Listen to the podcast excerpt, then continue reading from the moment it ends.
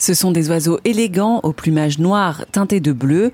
Les corneilles sont souvent confondues avec des corbeaux. Et à Paris, si vous croisez un oiseau noir, ne vous méprenez pas, c'est sans aucun doute une corneille. Ces oiseaux sont souvent jugés comme nuisibles.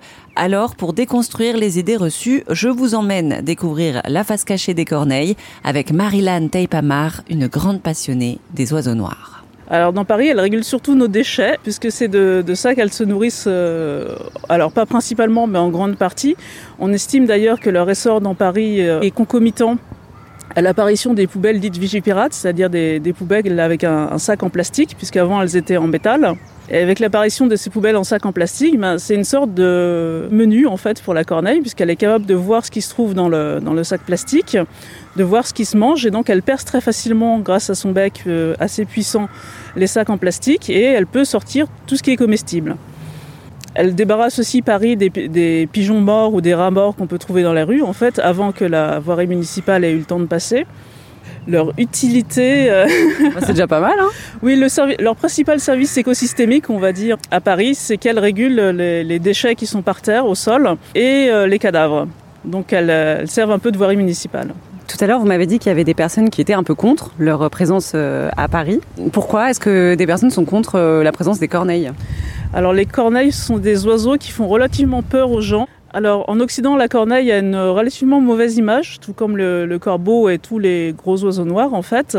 Ce n'est pas le cas partout, parce qu'en Amérique du Nord par exemple, ou euh, en Asie du Sud-Est, c'est un oiseau qui joue un rôle important par exemple dans les mythes de création du monde. Il joue la figure du trickster en fait, un individu malin en fait qui apporte le feu aux hommes par exemple, c'est l'équivalent de Prométhée chez nous. Dans certains mythes, c'est même lui qui crée la terre. Au Japon par exemple, c'est un oiseau qui est symbole de prospérité. C'est pas du tout le cas en Europe notamment sous l'influence de la culture chrétienne, puisque dans la Bible, la corneille et surtout le corbeau ont une assez mauvaise image, puisque dans le, mythe du déluge, euh, lorsque Noé, sur l'arche de Noé, euh, envoie un oiseau pour vérifier si les eaux se sont retirées de la terre après le déluge, il envoie d'abord un corbeau. Et le corbeau, au lieu de revenir, passe son temps à manger les cadavres qui sont à la surface des eaux. Et ensuite, il envoie une colombe, donc un pigeon blanc en d'autres termes. Et la colombe, elle, revient avec un rameau d'olivier. Et donc, du coup, dans notre culture, la colombe avec le rameau d'olivier sont un symbole de paix, etc. Tandis que la corneille et le corbeau en ont gardé une mauvaise image. Et effectivement, tout au long de, depuis l'Antiquité tardive, en passant par le Moyen Âge, l'époque moderne, euh, les populations de corvidés ont été plutôt persécutées. Et cette image d'oiseaux de, mauvais augure, euh, d'oiseaux qui portent malheur, leur est restée. Les gens leur euh, en veulent d'être euh, de couleur sombre, d'être en groupe souvent, ils font un peu peur. Alors il y a aussi le, film Les oiseaux de Hitchcock qui, qui est souvent cité par les gens quand ils voient les corneilles, en particulier au Jardin des Plantes. Sachant que dans les oiseaux de Hitchcock, il n'y a carrément pas que des corneilles et des corbeaux, il y a aussi des goélands par exemple, mais aussi des moineaux et peu de gens en fait ont peur des moineaux en réalité. Mais dans Paris, on, on dit bah elles sont sales parce qu'elles font les poubelles, elles créent de la saleté puisque évidemment en bonne parisienne, elles enlèvent les ordures des poubelles, mais elles remettent pas dans la poubelle. Elles ont un cri qui est considéré comme lugubre, qui n'est pas très agréable par rapport au pépiment des petits oiseaux.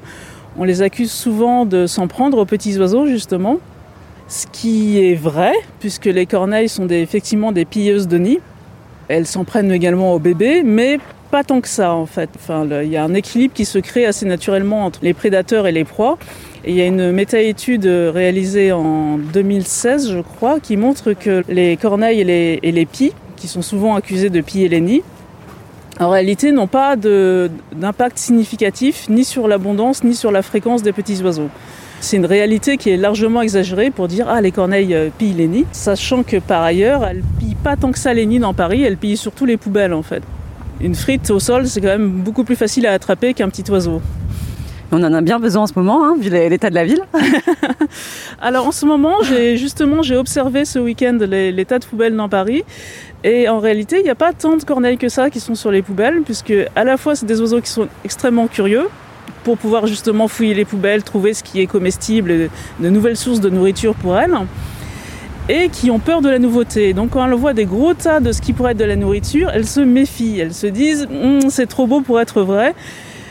Donc elles ont besoin d'un peu de temps pour s'habituer à ces gros tas de poubelles. Mais une fois qu'un individu a eu l'audace de venir trouver euh, un, sac un sac poubelle et en sortir de, la nourriture, eh ben c'est sûr que les autres corneilles vont rappliquer et s'attaquer également à ces sacs poubelles. Donc c'est probable que si la grève des éboueurs se continue, euh, il y aura de plus en plus de corneilles sur les tas de sacs poubelles. Et donc vous, vous connaissez euh, les corneilles qui se trouvent ici au Jardin des Plantes par leur nom, etc. Comment vous les reconnaissez? Par différents critères.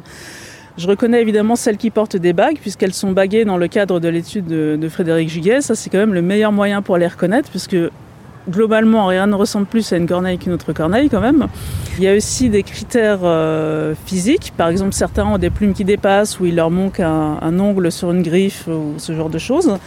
Et surtout, c'est des critères de territoire. Donc, en croisant tous ces critères en même temps, tout à l'heure, en entrant au jardin des plantes, je disais Ah, je connais probablement cette corneille. C'était probablement soit Alice, soit Bob, le couple qui tient le territoire à l'entrée du jardin des plantes côté Grande Mosquée. Et effectivement, je reconnais le mâle parce qu'il lui manque une griffe à la patte. Et donc, quand il est avec une autre corneille, je sais que c'est sa femelle. Alors là, on voit une corneille devant nous qui est en train de picorer. Comment s'appelle-t-elle celle-ci? Alors ça, je sais pas parce qu'elle n'est pas baguée. Et ici, c'est pas c'est pas le coin que je connais le plus.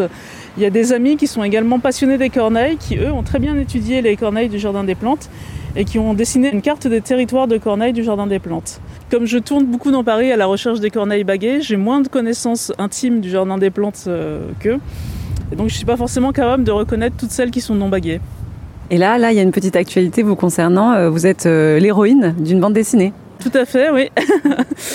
En fait, c'est le journaliste qui s'appelle Geoffrey Le Guilcher qui a eu cette idée. Euh, lui-même s'intéressait aux corneilles à l'époque et il essayait de trouver un moyen de euh, raconter l'histoire des corneilles, en fait de montrer un, pont entre les corneilles et nous. Et il a pensé que mon histoire constituerait une bonne euh, introduction pour montrer aux gens comment quelqu'un peut s'intéresser aux corneilles, à un oiseau qui fait partie de notre quotidien, que souvent les gens ne voient pas, moi-même, lors de mes pérégrinations pour trouver des corneilles, je remarque qu'on peut voir des comportements euh, des corneilles. Par exemple, elles peuvent être en train d'attaquer une poubelle ou d'essayer de chercher de la nourriture au sol, etc. Et souvent, les gens passent à côté et ils leur jettent même pas un regard. En fait, ils se disent pas tiens, cet oiseau fait quelque chose de rigolo ou d'inhabituel. Souvent, les gens euh, font pas attention. Et moi-même, au début, je fréquentais beaucoup le jardin des plantes, mais j'avais jamais remarqué qu'il y avait euh, beaucoup de corneilles, parce que je faisais pas attention. Et donc Geoffrey s'est dit, bah, au travers de, de, mon regard à moi, ça peut pousser les gens à s'intéresser aussi à cet oiseau qui est présent en nombre à Paris. La bande dessinée La femme corneille est signée Geoffrey de Guilcher et Camille Royer, à découvrir aux éditions Futuropolis.